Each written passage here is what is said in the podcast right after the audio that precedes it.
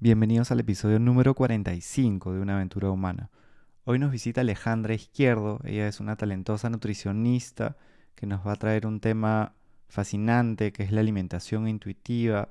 Vamos a conversar sobre el hambre emocional, la importancia de hacer las paces con la comida y también de la relación del yoga o el estiramiento con nuestras emociones. Si quieres compartir este episodio con alguien que creas que le pueda sumar, puedes copiar y pegar el enlace desde donde sea que nos estés escuchando. Y si no lo has hecho, puedes suscribirte a Spotify, Apple Podcast o la plataforma desde donde nos escuches para que puedas recibir nuestros nuevos episodios. Bienvenidos a una aventura humana. Soy Juan Diego Calisto. En los últimos 20 años me he enfocado en contribuir para que las personas vivan con más bienestar y confianza. Una aventura es algo que está por suceder y que no sabemos cómo saldrá. En este podcast conversaremos con personas que viven conectadas con su propósito, para inspirarnos de sus ideas, experiencias y hábitos. Cada uno de nosotros está en una aventura humana. No sabemos cuál será el resultado, pero podemos disfrutar el proceso y construir la vida que soñamos desde decisiones cotidianas. Empezamos. Ale, bienvenida a una aventura humana. Estoy contento de que estés con nosotros. Eres una persona que yo admiro desde la coherencia que trae, desde la pasión que le pone a su trabajo, cómo combinas esta capacidad con creatividad. Y algo que, que veo que también estás siempre buscando es sumar, es contribuir, es ayudar a que las personas tengan una relación más sana con la comida. Y estoy seguro que la conversación de hoy día va a estar muy interesante. No, gracias a ti, Juan Diego, por, por la invitación. Estoy súper nerviosa y emocionada de estar acá contigo. Este, también me encanta este proyecto, me acuerdo que me lo contaste desde que era, creo que una idea, un sueño, y estoy demasiado feliz de que, de que ya, ya esté viento en popa, no hayas hecho un montón de episodios y nada, honrada también de estar acá y ser una invitada más de, tu, de este espacio. Gracias a ti, Ale, por estar con nosotros, por tu energía. Eh, y esos nervios creo que son buenos también porque ayudan a que las conversaciones sean mejores muchas veces.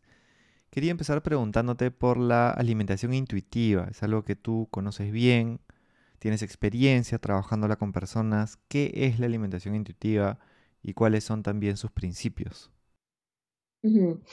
Bueno, sí, la alimentación intuitiva fue eh, una, un enfoque de la alimentación que realmente cuando lo conocí me, me, resonó un montón, fue lo que me hizo más sentido después de haber estudiado nutrición años y haber, este, digamos, visto un montón de otras formas de llevar la nutrición y atendido pacientes.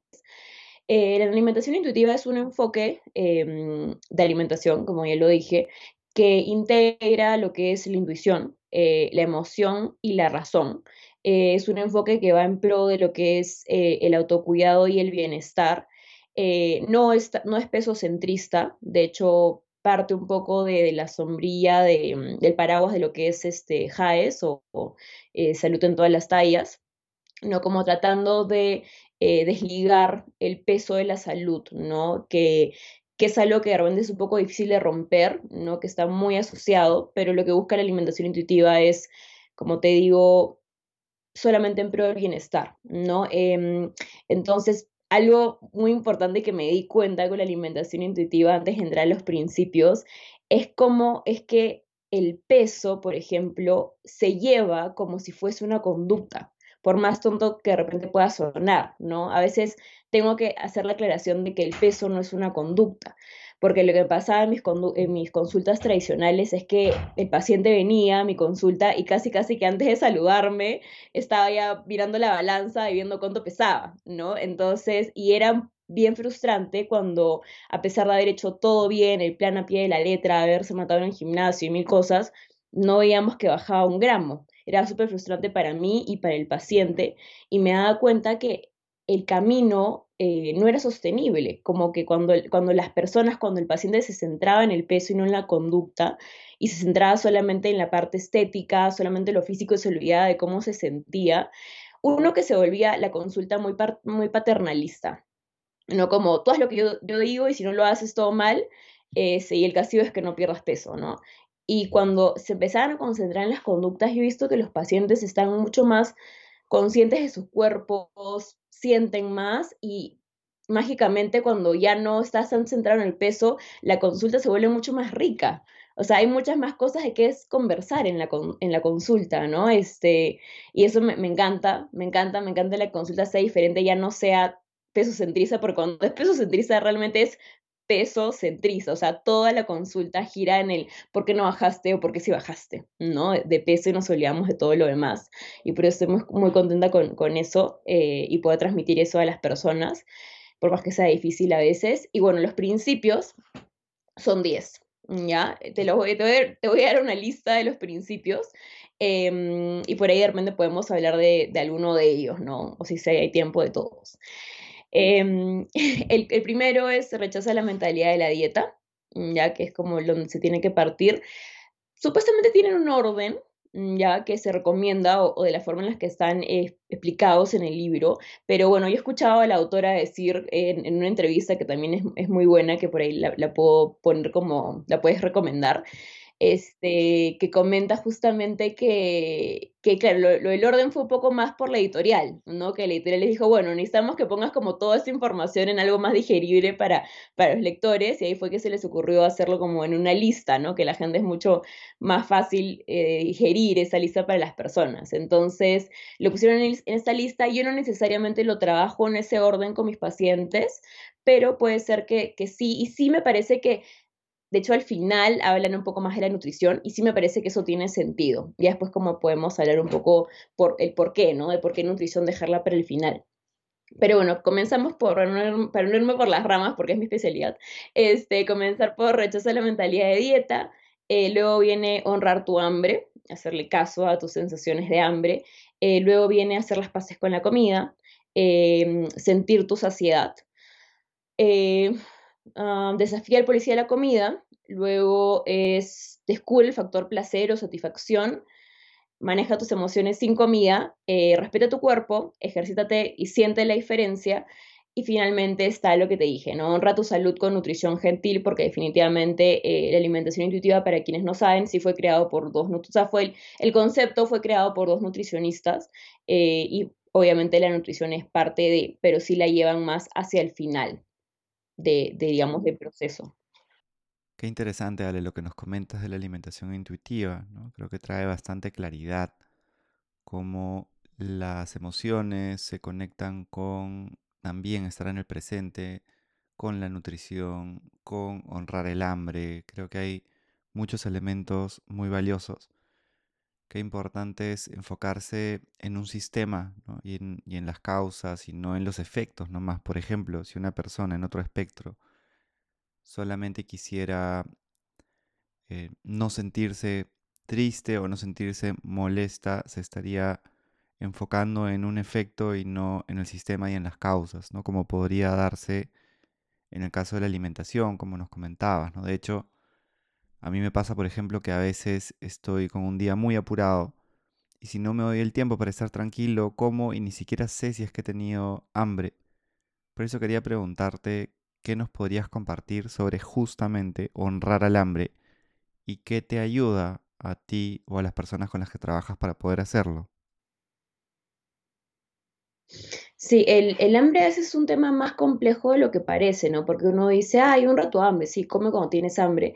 Pero el problema justamente por, por, lo cual se comienza con rechazar la mentalidad de dieta es que haber estado muchas dietas que te dicen exactamente una porción que quizás no es lo que tú necesitabas en ese momento, eh, o quizás si te has metido en una dieta loca de no solamente manzanas, claramente eh, no estás ignorando y atrofiando tus señales de hambre. Por eso es que es tan complicado y por eso que es todo un principio, ¿no? Fuera de, bueno, lo que tú comentas de que es otro también tema aparte de cuando las personas están muy ocupadas y tampoco se dan el tiempo, ¿no? Es como dos factores. Uno que han decidido no escucharla a pesar de que la sienten, uno que no la siente y uno que estás tan distraído, bueno, tres, y, y tres que estás tan distraído que, que, bueno, te olvidas o que, digamos, tienes otras prioridades que cumplir antes de cumplir con la alimentación. Eh, a ver, primero para las personas que este, no la sienten, eh, que sí me ha pasado varias veces, sí ahí tenemos que usar la parte de la razón, ¿no? No nos podemos, digamos, eh, bandear con lo que es la intuición solamente, porque si nos bandeamos así o solo lo, resolvemos así, la gente no comería nunca, ¿no? Entonces, para las personas que no la sienten y para las personas que de repente están con una agenda muy apretada, sí lo que les digo es que es importante comer por lo menos cada 5 a 6 horas. O sea, cada 5 a 6 horas mientras estés despierto, es importante como una forma de autocuidado, porque el comer también cumple una necesidad, ¿no? O sea, es como respirar, ¿no? Necesitamos respirar para vivir, necesitamos para comer para vivir y para tener energía eh, para poder hacer nuestras actividades cotidianas, ¿no? Incluso si estás más ocupado necesitas más energía porque probablemente estás gastando más. Entonces ahí sí trato de de repente establecer, no un horario, un horario rígido, pero sí decirles de repente, bueno, tenemos que ver esa agenda ¿no? Y a veces la agenda no tiene momentos para almorzar y yo les digo como, bueno, a ver, estás tratando de arrancar un carro sin gasolina, o sea, ¿qué estás pretendiendo llegar? ¿A dónde estás pretendiendo llegar con esto, no? Entonces, ya, ponemos una estructura para, para comer y definitivamente eso también, ayuda, porque también me ha pasado en algún caso eh, de personas que justamente no se dan el, el tiempo para comer durante el día y claro, llega la noche y comienzan a comerse de todo, ¿no? Picotear, picotear, picotear tras picotear, este, y claramente eligen los alimentos más procesados posibles porque, claro, los, los alimentos más procesados posibles son los que tienen más carga de energía. Y tu cuerpo de alguna manera sabe eso porque tu cuerpo es más vivo que tú. No es como bueno, no me ha dado comida todo el día, entonces ahora vamos por el alimento más calórico de la casa.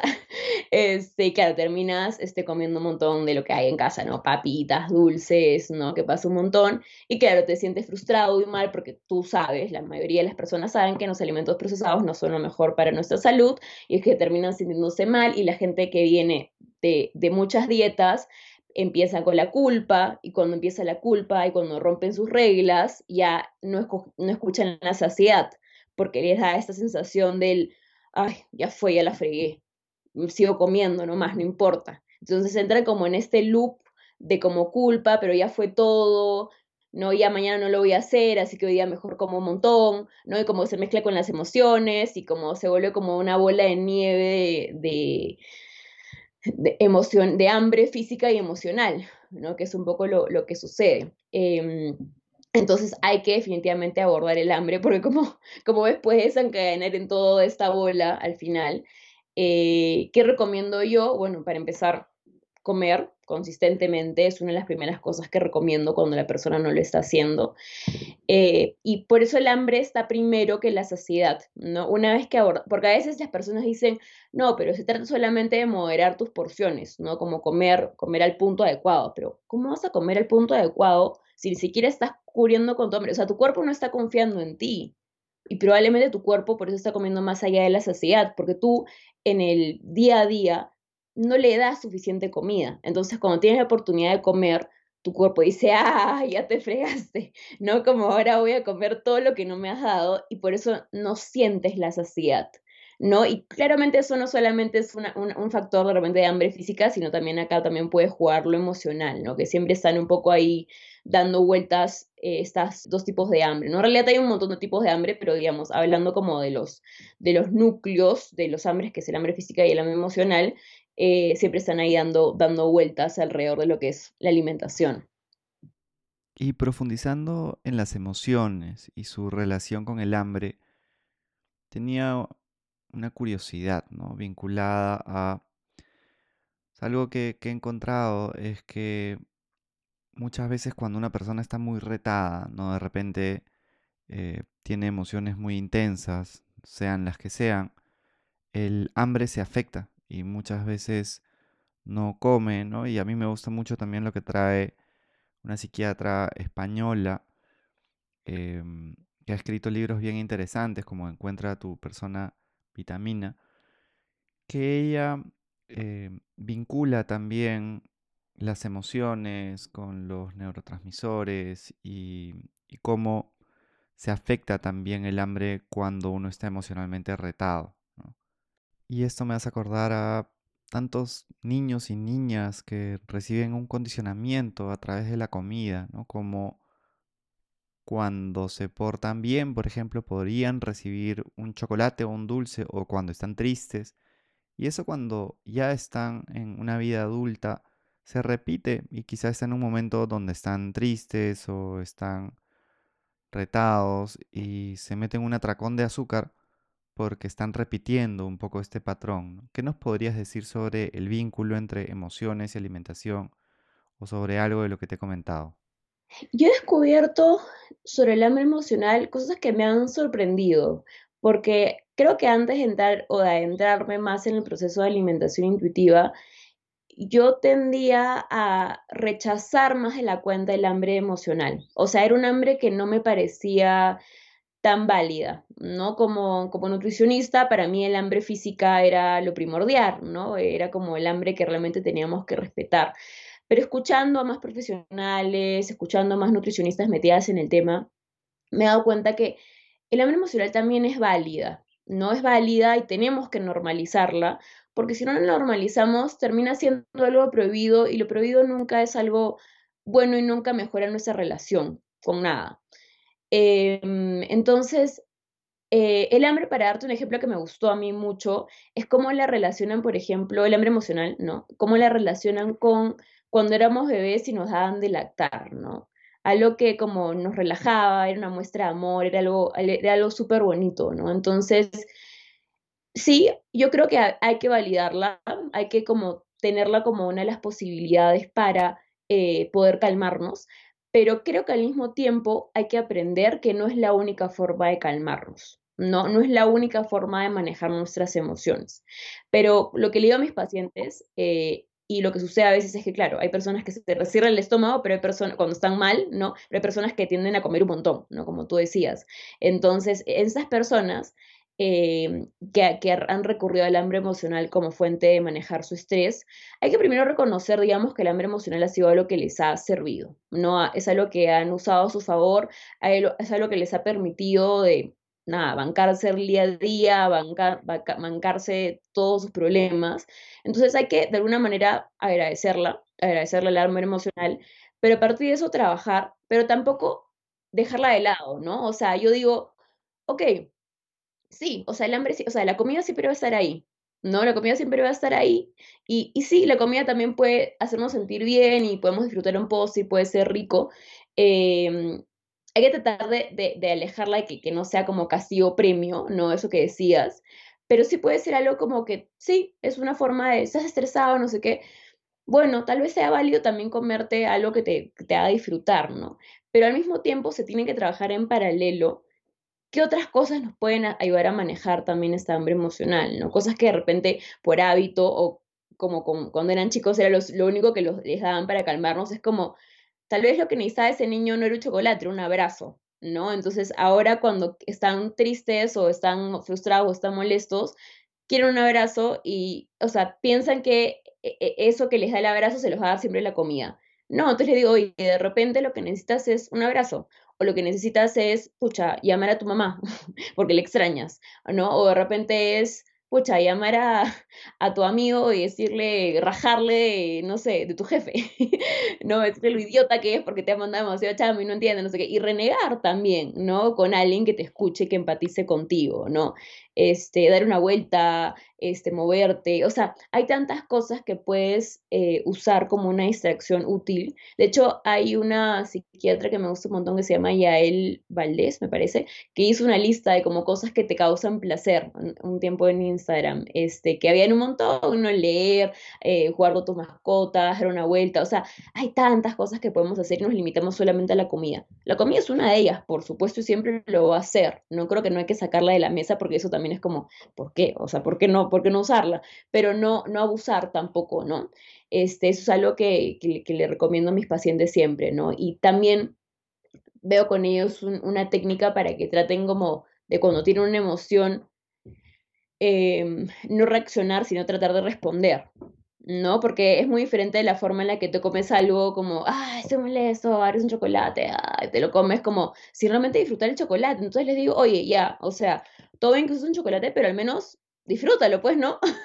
Entonces, para un rato, respira, coge el chocolate, cierra la laptop, no veas la computadora y usa lo que es la alimentación eh, consciente, ¿no? Siempre trato yo de promover la alimentación eh, consciente en mindful eating, que se llama en inglés, la, alimentación con atención plena. Y, he hecho ejercicios, justo ayer estaba haciendo un ejercicio en, en, el curso que estoy dictando de alimentación intuitiva Y, era alucinante las cosas que se dan cuenta de solamente comer un chocolate, un postre de una manera consciente, ¿no? De, de cómo, cómo cambiaba toda la, la, experiencia de comer un chocolate, ¿no? Entonces, eso es algo que yo siempre, siempre promuevo, ¿no? La, la alimentación con atención plena. Me hace muchísimo sentido lo que nos compartes. Se me venía a la mente como ayer, por ejemplo, yo estuve en un día un poco atareado, pero encontré un momento para salir y caminar un rato en el parque y echarme un rato, ¿no? Como hacer fotosíntesis, ¿no? Estar ahí eh, descansando y, tomando un poco de sol. Y eso me ayudó a sentirme mejor, ¿no? Y creo que hay muchísimas formas, como tú bien nos decías, con la referencia que nos has dado también. Vamos a ponerla en la nota a la psiquiatra que nos comentaste y a Marian Rojas Estapé también, que era la que había comentado.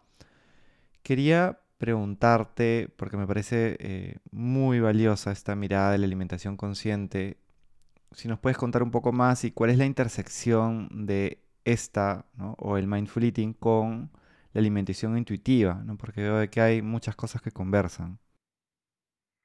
Eh, diría que la alimentación del mindful eating es una parte de la alimentación intuitiva. Como te digo, la alimentación intuitiva es un proceso bastante largo, dependiendo de la persona.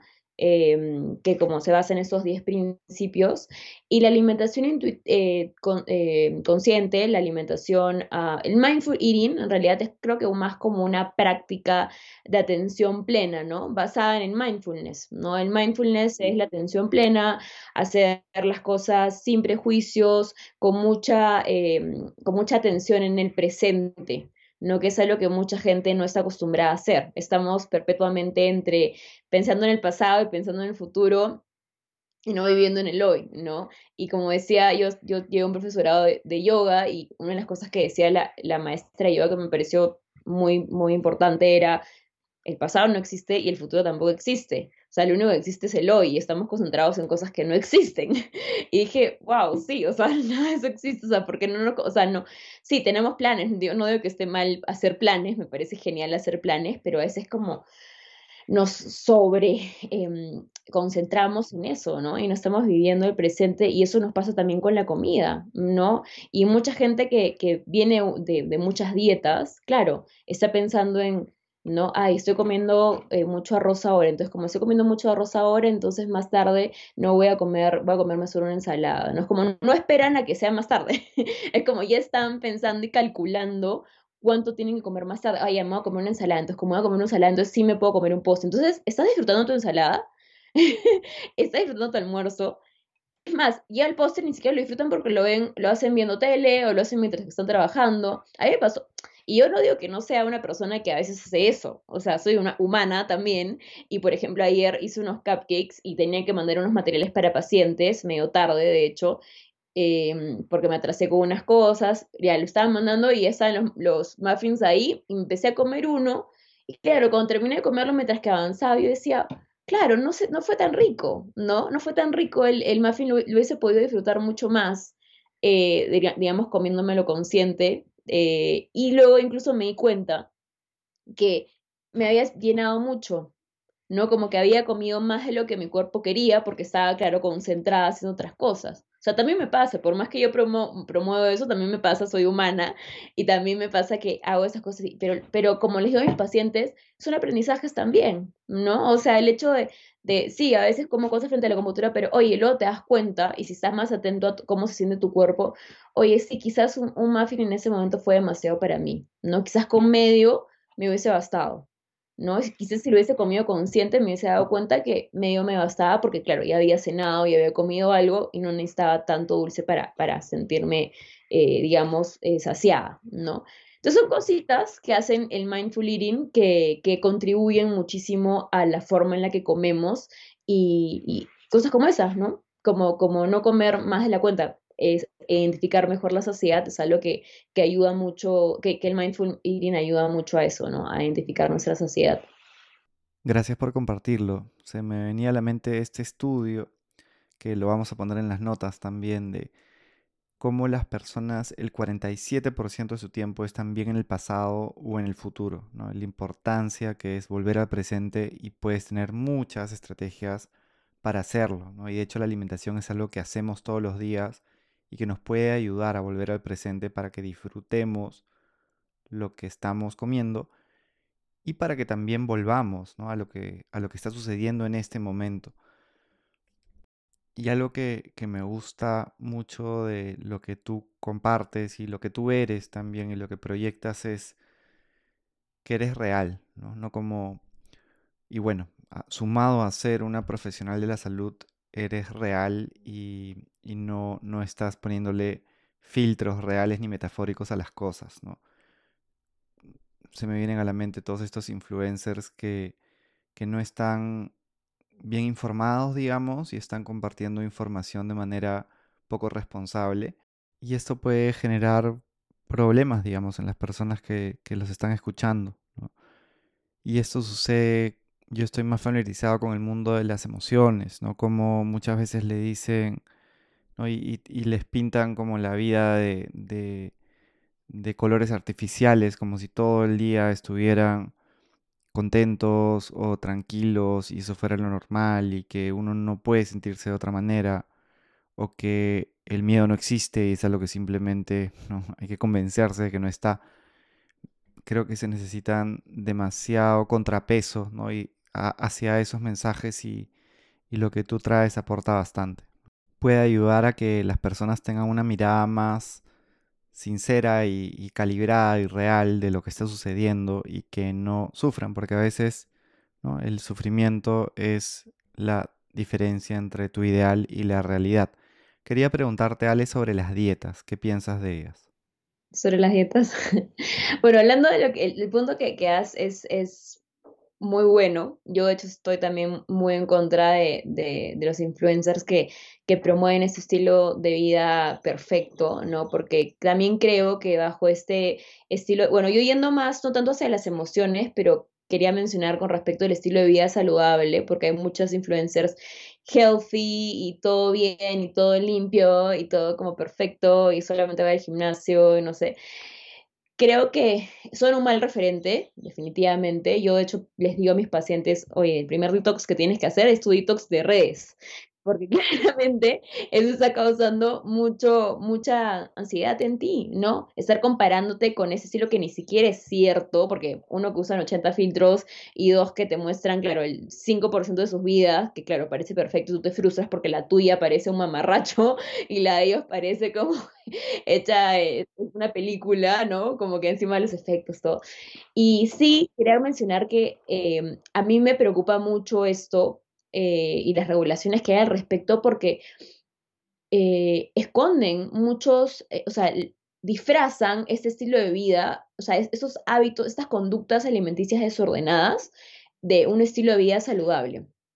Entonces la gente empieza a confundir lo que es un estilo de vida saludable con desórdenes alimenticios. Y es ahí donde personas más vulnerables, como son chicas en la pubertad, adolescencia, empiezan a ver estos referentes, empiezan a desarrollar conductas alimenticias desordenadas y se transforman en trastornos alimenticios. Y esta pandemia definitivamente ha hecho que salten muchísimos, ¿no? Entonces, no es una sola cosa, no es una cosa de juego esto de, de, de ser un modelo de las hacia las, a las generaciones jóvenes. Entonces, creo que es sí me gustaría hacer como un llamado de atención a estos influencers que se venden o que venden un estilo de vida perfecto, de, de hacer una, una reflexión y, oye, ¿a quién puedo estar influenciando? O sea, son, son influencers, están influenciando a personas. ¿no? Están influenciando muchos, en muchos sentidos a, a, gente joven que, que, es altamente influenciable y vulnerable, entonces hay que tener cuidado de, de lo que el poder que tienen puede hacer, ¿no? Porque tienen, como dice Spider-Man, creo que te lo dice, un gran poder es una gran responsabilidad. Este, sí, me acuerdo de eso, pero. Entonces hay que tener en cuenta eso. sobre las dietas me preguntaste. A ver, eh, es un tema un poco ahí polémico, eh, porque en verdad per se la definición de dieta no, no es que, digamos, la leas y digas, ah, esto es peligroso para la salud, eh, porque una definición de dieta es simplemente una forma de alimentación que cumple, em, eh, digamos, eh, que, va a cierto hacia cierto objetivo, ¿no? Este, por ejemplo, una persona puede tener una condición médica, entonces tiene que cuidar, o sea, no sé, es hipertenso, entonces tiene que cuidar su alimentación de cierta manera, ¿no? O es, este, tiene colesterol alto, entonces tiene que cuidar su alimentación, o es diabético, ¿no? Y tal. El tema es que ahora creo que ese objetivo de las dietas está, como te digo, muy, es muy pesocentrista. Creo que ya eh, eh, la, la, consulta de profesionales de la, de la salud en general se ha vuelto muy pesocentrista. Entonces, no hay personas delgadas que tengan problemas de diabetes, no hay personas delgadas que tengan problemas de hipertensión. Entonces, ¿por qué? O sea, ¿qué les diría? Si es que, a ver, si la solución mágica es perder peso, supuestamente, ¿qué le dicen las personas delgadas? Claramente hay otra forma de tratamiento que tiene que ver con conductas, que tiene que ver con agregar más frutas y verduras, que tiene que ver con hacer actividad física, pero hacer actividad física de manera sostenible, mejorar tu relación con el ejercicio también es algo importante ahí, dormir mejor, no manejar el estrés laboral, este, comer más fibra, no buscar, eh, no sé, cosas más básicas de, no básicas, ¿no? La nutrición, pero digamos, no, no son recomendaciones que sean tan, tan Em, rebuscadas, ¿no? No es como, ah, no, tengo que comerme un plátano cortado de forma triangular porque de esa manera, ¿no? Que hay, hay o sea, suena gracioso, pero como hay incluso influencers que recomiendan cosas como, tú dices, o sea, o el vinagre de manzana, ¿no? Como, el otro día puse una cosa de vinagre de manzana y puse como en encuesta, este, eh, si, yo lo hacía y otro que el vinagre de manzana no adelgaza, como la gente sigue creyendo estos mitos de la nutrición. Eh, entonces creo que eso es el problema, ¿no? Que la gente está muy enfocada en la pérdida de peso y se olvida de la conducta. O sea, ¿qué importa? ¿Qué importa si como frutas y verduras? Si me tomo este té adelgazante y bajo de peso y puedo comer cochinada, o sea, bueno, no me gusta hablar de cochinada, creo que todos los alimentos son válidos, se me sale ahí el, la, la, el, la jerga, pero digamos, puedo comer cualquier comida rápida, cualquier comida procesada, y sobre todo mitad adelgazante y bajo de peso. Entonces, todo bien, porque la indicación que me dieron fue que bajé de peso. Ah, no, solamente voy a comer verduras y frutas, me estoy, estoy muerta de cansancio, me siento mal, estoy casi anémica, pero no importa, bajé de peso, ¿no?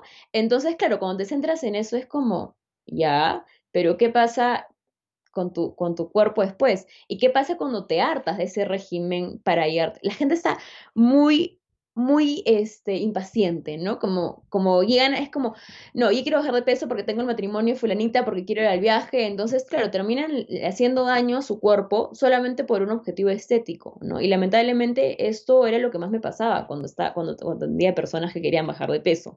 Por lo general, las personas que venían y querían bajar de peso como único objetivo estaban muy impacientes y querían hacer cualquier cosa y morirse de hambre y matarse en el gimnasio por lograr este objetivo. Entonces, pierdes un poco como hablábamos el foco, ¿no? Te olvidas de que de la conducta, te olvidas de hacer el camino algo más entretenido. Es como nos, es como, estamos como, parecemos como caballos de carrera, así como que enfocados en, en la meta y olvidándonos que el camino hay cosas bravasas también, ¿no? Que se puede disfrutar el ejercicio, que se puede disfrutar la comida eh, rica en verduras, en frutas, se puede disfrutar de, manera, o sea, hay platos saludables en, en todo el sentido de la palabra, platos nutritivos que se pueden disfrutar, al igual que disfrutas de una comida procesada. Pero la gente, el problema es que les han enseñado, claro, dieta, castigo. Entonces nadie quiere vivir haciendo castigo toda su vida, entonces simplemente hacen el castigo hasta que cumplen el castigo, bajan de peso y luego viene el ciclo de las dietas, ¿no? El ciclo de las dietas que es lo, lo verdaderamente peligroso, porque es como se hartan, empiezan a comer de nuevo, incluso más, suben de peso y ese weight cycling, esa subida y bajada de peso, es muy peligroso para la salud. ¿No? Muy aparte de que también genera problemas en el, bueno, problemas en el metabolismo, problemas en la parte psicológica de las personas, eh, esta obsesión, esta, esta falta de autoestima constante, esta sensación de frustración porque no lo pueden lograr y tienen que volver a lo mismo. Entonces, empieza ahí nuevamente el hambre emocional porque viene la frustración, entonces empieza todo el loop nuevamente y luego, claro, estás en restricción tanto tiempo, esto no lo hemos hablado, pero estás en restricción tanto tiempo que luego viene el atracón, entre comillas, no, no digamos la definición formal, pero el exceso de comida, ¿no? El exceso de comida, claro, obviamente tu cuerpo no puede estar comiendo tan poquito, tanto tiempo, y llegas a comer un montón un día porque te hartaste, porque tu cuerpo es como, por favor, dame comida, dame energía, y comes un montón, probablemente comida procesada, y esta sensación de descontrol te hace creer que necesitas más restricción, cuando lo que en verdad necesitas es más libertad para comer, para decidir cuánto comer, ¿no? Y yo lo he visto en muchos casos, sobre todo en personas que sí, efectivamente tienen, atracón, el simple hecho de que yo les diga que tienen libertad incondicional para comer, no sabes cómo las calmaba. Era como, ¿en verdad puedo comer? ¿En verdad puedo comer lo que yo quiera? Y era como, y, los atracones mágicamente desaparecían o se reducían tremendamente. ¿no? Entonces es como, wow. Y ahí me di cuenta, ah, en verdad la restricción nos está fregando como, como, especie humana, ¿no? Nos está haciendo sentir este descontrol por la comida, una, una, mm, y la comida está siempre ahí, ¿no? O sea, no es como que yo les digo, ¿qué? O sea, ya, nos vamos a restringir y vamos a vivir una burbuja ahora. No, una burbuja, ¿no? ¿Cómo hacer el niño burbuja? Vamos a salir a la calle y cuando nos ofrezcan un, un postre, no. Cuando nos ofrezcan unas papitas, no. ¿No? Entonces, como que, claro, o sea, esa es la solución. O sea, la gente que está que dice, no, todo limpio, es como que vamos a vivir como niño burbuja, en verdad, como con la fuerza de voluntad al, a tope todo el día, qué flojera. Entonces, hay que, hay que vivir empezar, no como, el, como en esto de las emociones, creo, ¿no? No se trata de, de no sentirnos enojados, de no sentirnos tristes, es oye, hay que transitar con esos alimentos procesados, están ahí y hay que aprender a vivir en torno a ellos, porque el mundo no va a cambiar, ¿no? Sí, probablemente los alimentos procesados no es lo ideal, la industria no es lo ideal, no nos ofrece los mejores productos, pero no van a desaparecer de la noche a la mañana, entonces tenemos que, creo que, aprender a vivir y transitar con ellos. Mm, ya, o sea, no, no se trata de, ay, ahora no, nunca más, porque claro, te enfrentas un día que tengas una baja, un, poco fuerza de voluntad y claro, te ofrezcan ahí un dulce, tú vas a decir, ah, la miércoles, ¿no? Y te vas a comer no uno, sino toda la bolsa. ¿no? Entonces eso es un poco lo que, lo que intento hacer, ayudar a la gente a mejorar su relación con la comida y enfrentarse a estas situaciones cotidianas.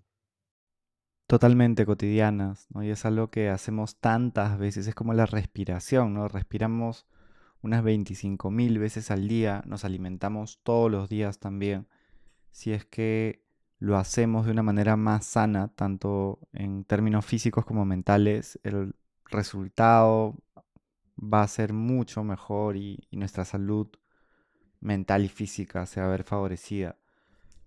Para nuestros oyentes también pueden revisar Perú Plan Base, nuestra plataforma de la que también eres parte con otros profesionales de la salud para que puedan escuchar voces informadas y con experiencia sobre qué es lo que nos dice en general la ciencia sobre una buena alimentación.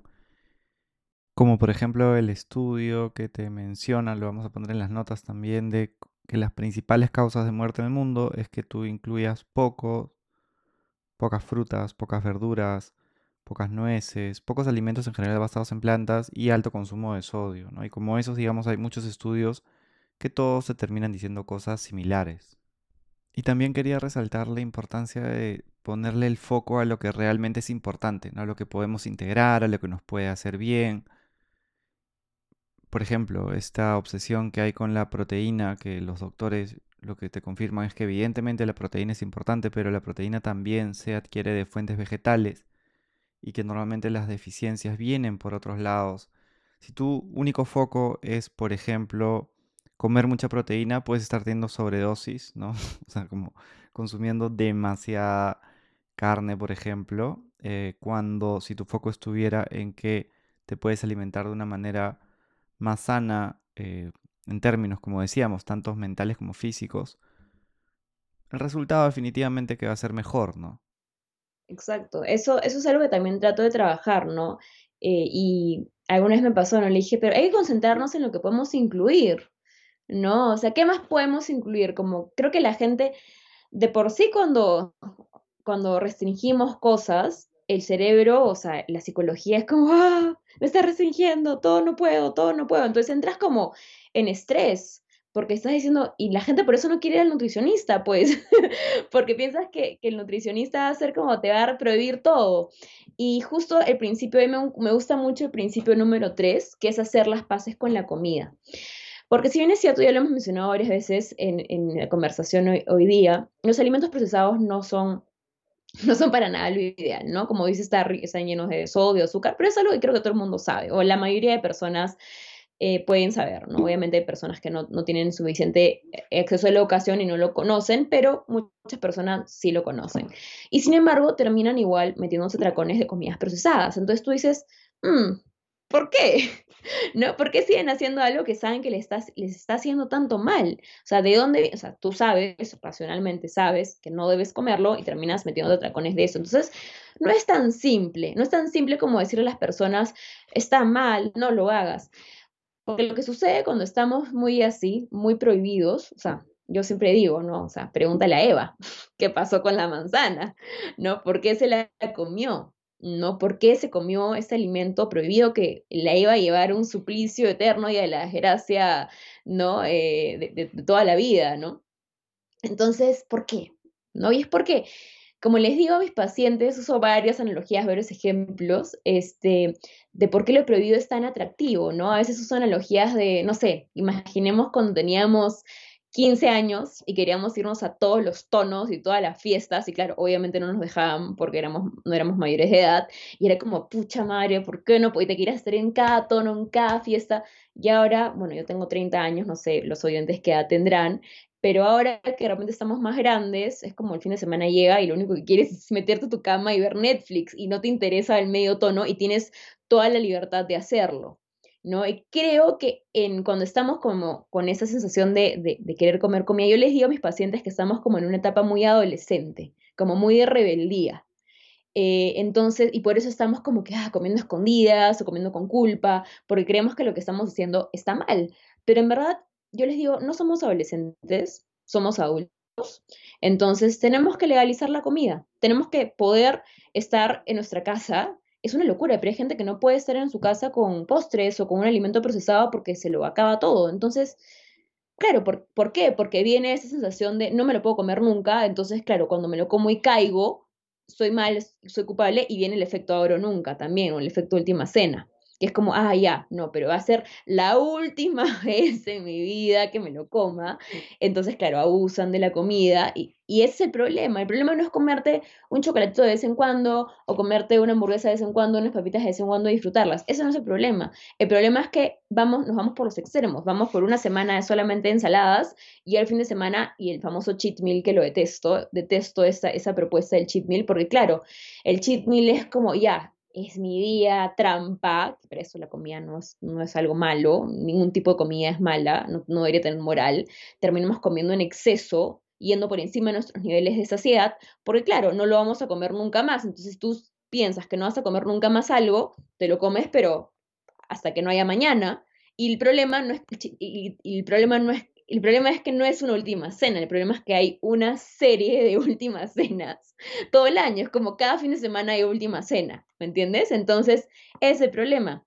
Y por eso esa obsesión con comer los alimentos prohibidos. Entonces, algo que intento yo trabajar con mis pacientes es la habituación, legalizar la comida. Y te sorprendería y se sorprenden, ¿no? Se asustan al comienzo como, ah, no me vas a comer eso. Como igual lo comes, solamente cómelo de manera consciente, cómelo disfrutándolo y cómelo sabiendo y pensando, oye, en verdad puedo comerlo cuando quiera. Y esa sensación tranquiliza y esa sensación hace que pacientes que se morían y soñaban con un, me acuerdo de una paciente, un, ¿cómo se llaman es Un cupcake de Red Velvet que estaba obsesionada, todos los días pensaba en el cupcake de Red Velvet hasta que se lo comió y ya no le provocaba tanto, o sea, ya no le provocó más el cupcake de Red Velvet, ¿no? Entonces, es una locura, pero el cerebro humano, y creo que como, como nutricionista a mí me ha, servido un montón entender un poco cómo funciona la psicología de la alimentación, porque no funciona simplemente con un, no, no, no puedes hacerlo.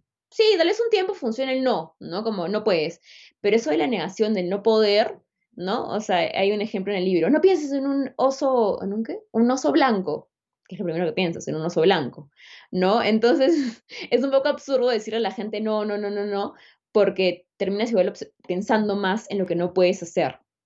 no te obsesionas en eso. Entonces, bueno, ese es, ese es un poco... No, ya no sé si me fui por la tangente, no sé si respondí la pregunta. Eh, no, estaba perfecto todo lo que nos has compartido, tan necesario. Se me venía a la mente esta definición de ética de Sabater, que es saber elegir lo que me conviene. Y yo la, la, traslado al mundo de la alimentación. Yo entiendo la, la, alimentación inteligente como saber elegir lo que me conviene. Y de hecho que todo lo que nos has venido compartiendo me, me resuena mucho, ¿no? porque creo que te integra este lado de nutricional ¿no? con el lado emocional y es tan importante, ¿no? Es tan importante saber elegir lo que me va a convenir en términos también emocionales y hacer las paces con la comida y honrar tu hambre para que puedas tener una relación más sana con tus alimentos, con estos momentos tan importantes que tienes durante el día. Quería preguntarte, Ale, respecto al yoga o los estiramientos. Yo personalmente llegué y he aterrizado mucho en los estiramientos, ¿no? Es lo que normalmente hago. Eh, he aprendido algunas posiciones de yoga que, que las uso también, pero más que una rutina específica de eso, siempre encuentro un momento en el día, eh, usualmente en la mañana, para poder estirar. Y me he dado cuenta que mejora mi estado de ánimo, me siento mejor, me siento con más energía también. ¿Qué nos podrías contar sobre la relación del yoga o el estiramiento con nuestro estado de ánimo, con nuestras emociones? Em, yo creo que en general, bueno, más allá de que yo sea fan de, de yoga y estirar, porque he descubierto que es lo que más me gusta en esta vida, porque debo confesar que yo en el colegio era realmente floja. O sea, los ejercicios para mí eran como la clase de educación física, era como, ah, ya, vamos a hacerla. Odiaba correr, este, sí, a veces jugaba y tal, pero mm, no, no, era lo mío. En las Olimpiadas solamente bailaba.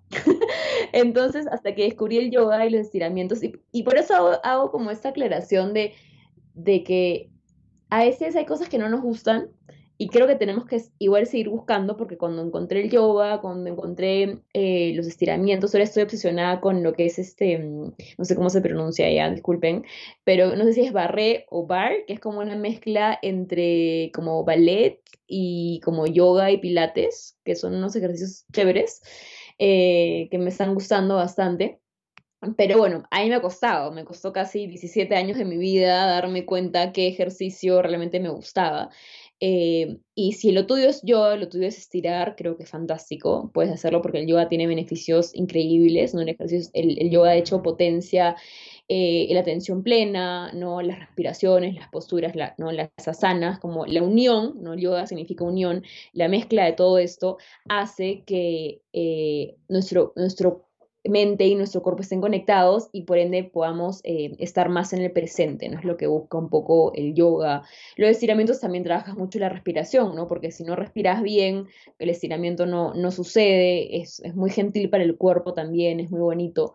Pero yo lo que siempre les digo a mis pacientes, por más que yo sea una fanática fanática, entre comillas, de, del yoga. Tampoco intento de, de, ¿cómo se dice eso? Cuando haces con la religión, de como, de convertir a todos en, en yogis, ¿no? Esa no es mi función en la vida. Yo respeto mucho que a las personas no les guste el yoga, porque definitivamente hay personas que no, no les gusta, que son de hacer deportes más, más movidos o más de cardio. Entonces, lo que intento hacer en mis consultas es ver qué cosas les gusta a mis pacientes, ¿no? ¿Qué disfrutan? ¿Qué a ti te hace estar en el momento presente? Y si no es el yoga, porque si estás haciendo yoga y piensas como que, ay, en la lavandería, no sé qué, tengo que hacer eso, tengo que hacer lo otro, el mail que lo mandé, no, no sirve, o sea, sí sirve, digamos, pero no es lo, o sea, no, no, no funciona como podría funcionar, no estás eh, sacando lo mejor de eso. En cambio, si estás haciendo box y estás súper concentrado y pegándole al saco y liberando y relajando, o sea, liberando, relajando, sacando todo el estrés de tu cuerpo, haz box, ¿me entiendes? Haz box, juega fútbol, este, baila, eh, nada. Eh, hay pacientes que recién, me, encantaba pacientes que ponen descubierto el tenis, que les encanta el tenis y ahora hacen tenis, ¿no? Y, y después de un montón de tiempo han descubierto lo que realmente les gusta.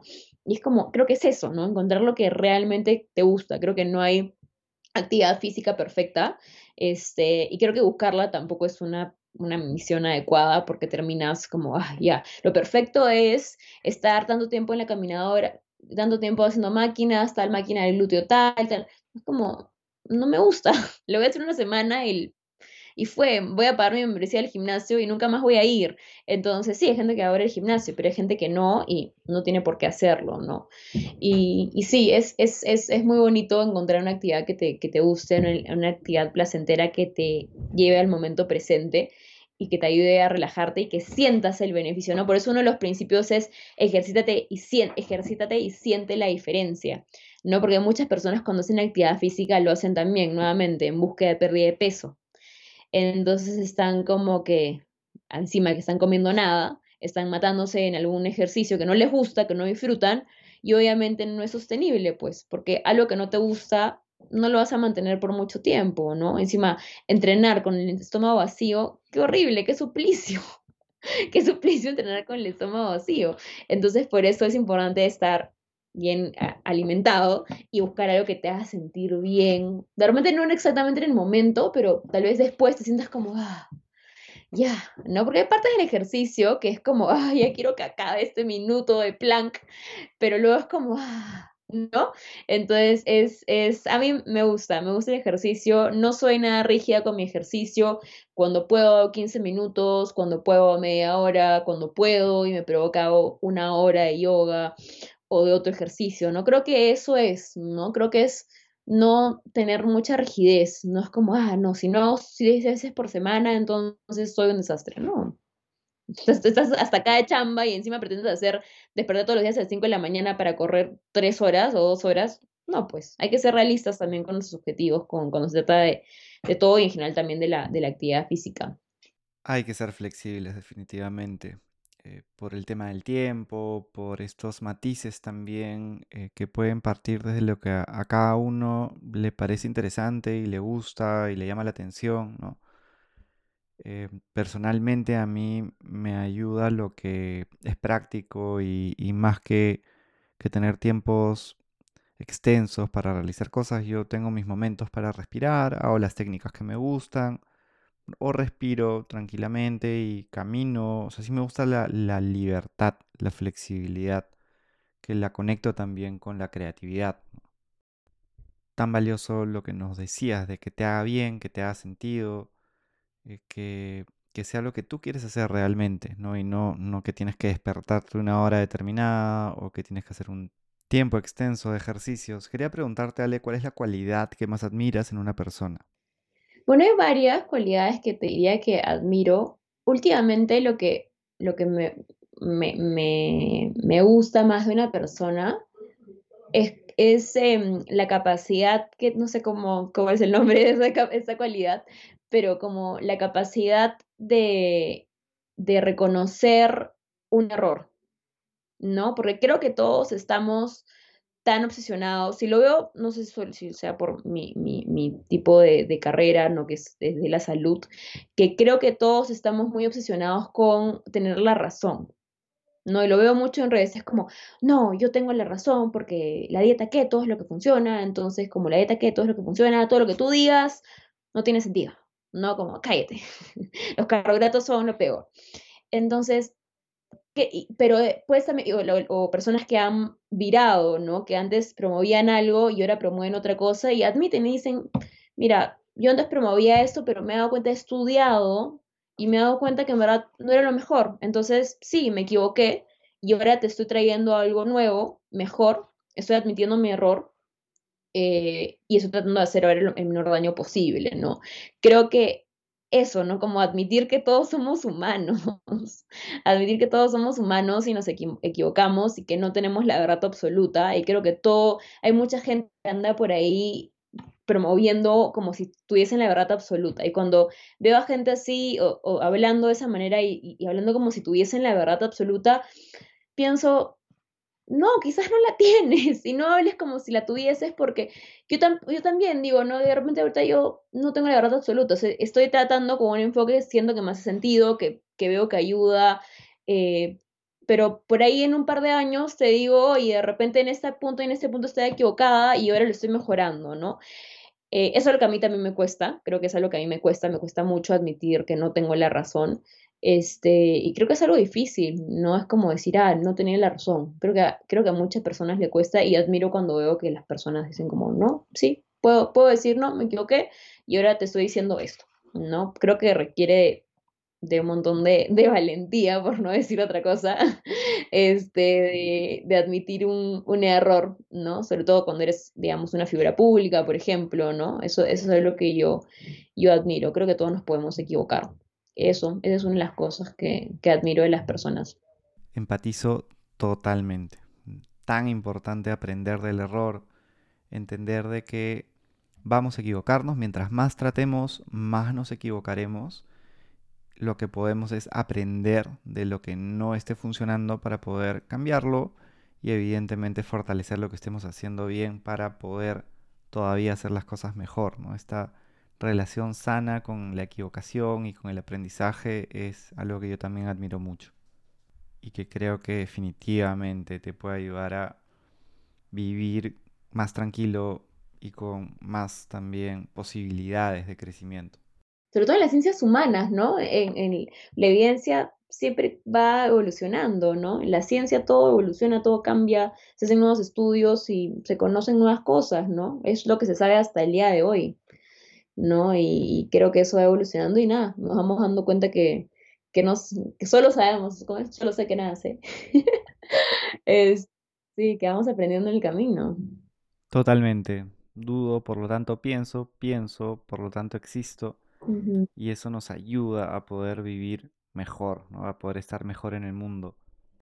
Llegó el momento de la pregunta del mensaje para las personas que están en su aventura humana, en esta vida donde tienen que tomar decisiones cada minuto, hora, día de su vida. ¿Qué mensaje, idea o experiencia compartirías con ellos para que puedan vivir de una mejor forma su aventura humana?